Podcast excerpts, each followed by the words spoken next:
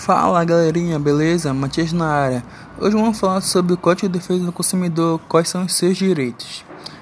O presente código estabelece normas de proteção e defesa do consumidor de ordem pública e interesse social nos termos do artigo 5, inciso 32, 170, inciso 5 da Constituição Federal e artigo 48 das suas disposições transitórias.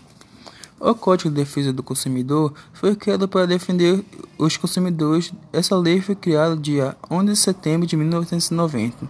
Essa lei garante que todos os consumidores têm direito à devolução de um produto fora da validade ou até recebimento de um reembolso. E também todos os consumidores podem reclamar da péssima qualidade de um produto ou de um, uma companhia de internet móvel ou telefônica. Caso a empresa não melhore a qualidade de seu produto, você terá direito a processar a empresa por propaganda enganosa ou até na pequena causas.